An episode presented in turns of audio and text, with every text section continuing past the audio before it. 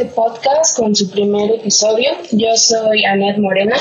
Y yo soy Mariana Cuenca y ambas somos estudiantes de Relaciones Económicas Internacionales y el día de hoy les hablaremos del peronismo en Argentina. Entonces vamos a empezar. Alrededor de los años 30 eh, sí se veía, vivía, perdón, una época dorada en Argentina y muchos decían que podría llegar a ser la gran potencia de Latinoamérica, ya que era uno de los 10 países más ricos del mundo y contaba con salarios más altos que en Europa. Eh, la crisis del 29 eh, fue lo que afectó al país y en 1930 eh, provocó un primer golpe militar eh, que se dio por los conservadores e intentaron apoyar a los sectores políticos, económicos y sociales.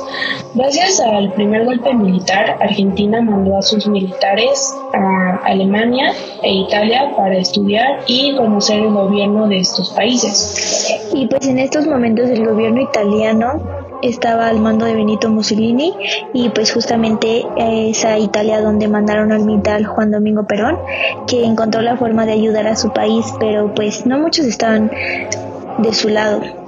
La mayoría de los ciudadanos tenía miedo ya que en la época de los 40 Argentina estaba bajo el control de un gobierno corrupto. Fue cuando pasó lo del fraude electoral, ¿no? Así es. Me voy a desviar un poco del tema y les contaré sobre el fraude. Esto no era algo nuevo para el gobierno de Argentina, aunque se dejó de hacer por un tiempo y a partir del primer golpe que fue en 1930, el gobierno regresó a esta práctica, ya que decía que lo hacía para salvar a la patria de la voluntad de unas masas no preparadas para elegir. Bueno, y también el, el gobierno buscaba que, que, las personas no tuvieran como la oportunidad de elegir a sus gobernantes, o sea que no existía una democracia y justamente por eso el 4 de julio de 1943 se realizó otro golpe por jóvenes y militares con el objetivo de restaurar el sistema electoral transparente y dentro de este golpe se encontraba el coronel Juan Domingo Perón, que es el personaje estrella de este podcast. Entonces, eh, Marian, ¿tú qué nos puedes contar de este personaje? Ok. Bueno, este personaje nació en 1895, fue un militar político argentino y presidente en dos ocasiones de este país, que fue en los años de 1946 a 1955 y de 1973 a 1974. Y pues fue el protagonista de todo un movimiento político que duró casi 30 años y pues básicamente él plantó su semilla con este movimiento ya que en estos tiempos todavía se ve fruto de este movimiento. Retomando un poco lo que decíamos del golpe del 43, aquí empezó la historia moderna en Argentina. Fue donde derribó el presidente Ramón Castillo y el inicio de su carrera política. Y cuando, bueno, en su carrera fue escalando de puesto en puesto y de esta forma llegó al poder. Eh, también podemos agregar que de esta forma fue ganándose el apoyo de los sindicatos y al mismo tiempo muchas personas tenían de la influencia que tenía y el gobierno en el 45 le pidió que se alejara y con esto se creía que sería el fin de su carrera, ¿cierto?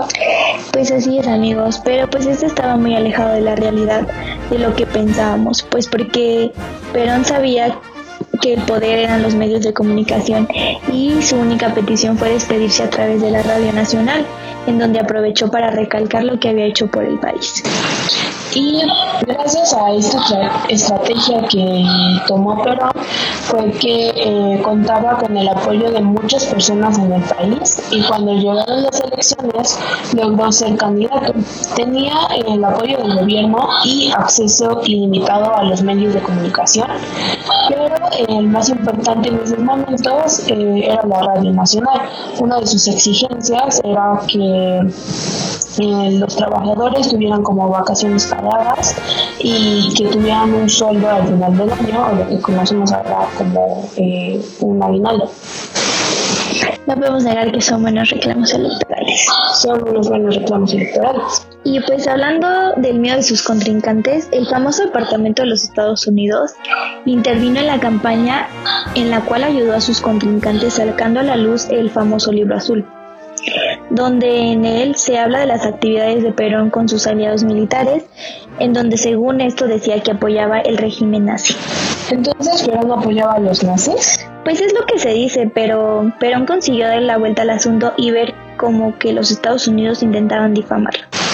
Y así es como eh, ganó las elecciones. Creemos que un dato importante es que eh, cuando Perón llegó eh, al gobierno, eh, Argentina era una de las economías más grandes y ricas del mundo, como anteriormente lo mencionamos, y a pesar de que Inglaterra es una primera potencia, en esos tiempos le debía al gobierno argentino. Y Argentina, por obvias razones, contaba con recursos necesarios para su economía. Ahora, si nos adentramos al principal tema, el peronismo, este se basaba en tres pilares que eran la soberanía política, la independencia económica y la justicia social. Eh, como presidente, Perón nacionalizó muchísimas cosas, eh, como algunas empresas y especialmente las que estaban vinculadas a los servicios públicos, como el transporte, la energía eh, y comunicaciones. Y además puso a la banca bajo el control del gobierno y aprobó restricciones al comercio, al comercio exterior, eh, mantenía las tarifas de los servicios públicos por debajo de su coste y contratando a muchos empleados para el gobierno y para las empresas del gobierno. Eh, gracias a todo el dinero que se inyectó en la economía, las cosas parecían marchar bien, pero eh, no, era sostenible, eh, porque mientras el gobierno gastaba, el país empezó a hundirse rápido y la inversión privada vino abajo y de repente pues algunos precios comenzaron a dispararse. Así es, el gobierno culpó a los especuladores de estar atacando la economía nacional y para arreglarlo multiplicó los precios en todo. La crisis no era el único problema al que se enfrentaba Perón, sino que también la Constitución de 1853, que estaba vigente en ese tiempo, no permitía que, un político se religiera. Y en 1949 Perón puso en marcha una reforma constitucional completa, la que la nueva constitución situaba al Estado como pilar fundamental de la sociedad argentina pero el nuevo modelo implantado por Perón se convirtió en una forma de crear pobreza. La sociedad argentina estaba en crisis y tan fragmentada que, que en septiembre de 1955 se produjo un nuevo golpe de Estado que atentaba contra el presidente. Eh, después de este golpe eh, es en donde Perón huye a Paraguay y después se instala en Madrid. Tuvo algunos intentos para volver en el 64 y en el 72, pero su regreso definitivo con el 73 cuando Héctor Campora eh, renuncia a la presidencia y Perón accede como presidente. Durante su gobierno instauró un pacto social entre las organizaciones de trabajadores, los empresarios y el Estado.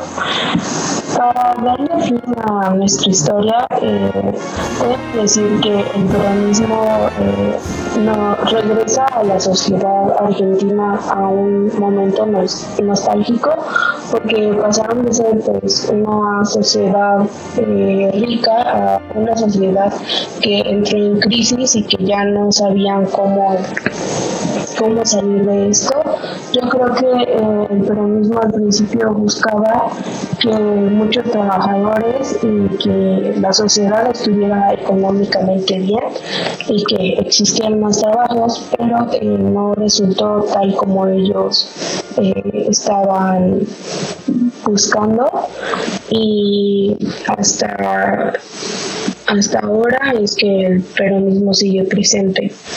¿Tú qué opinas del el peronismo, Mariana? ¿Qué, ¿Qué, nos puedes decir? Pues sí, tienes razón. Eh, yo creo que Perón tal vez sí buscaba lo mejor para su país, pero no creo que lo hizo de la mejor manera, ya que pues su país de pasar de ser una de las potencias latinoamericanas más grandes pasó a tener muchísimas crisis. Eh, yo creo que es muy importante o sí saber cómo aún pasando todos esos años y viendo las consecuencias que se trajo ese movimiento todavía sigue vigente en ese país.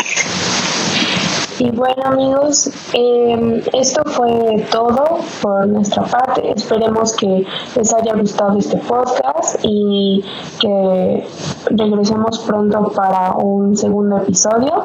Eh, gracias por escucharnos y adiós. Adiós.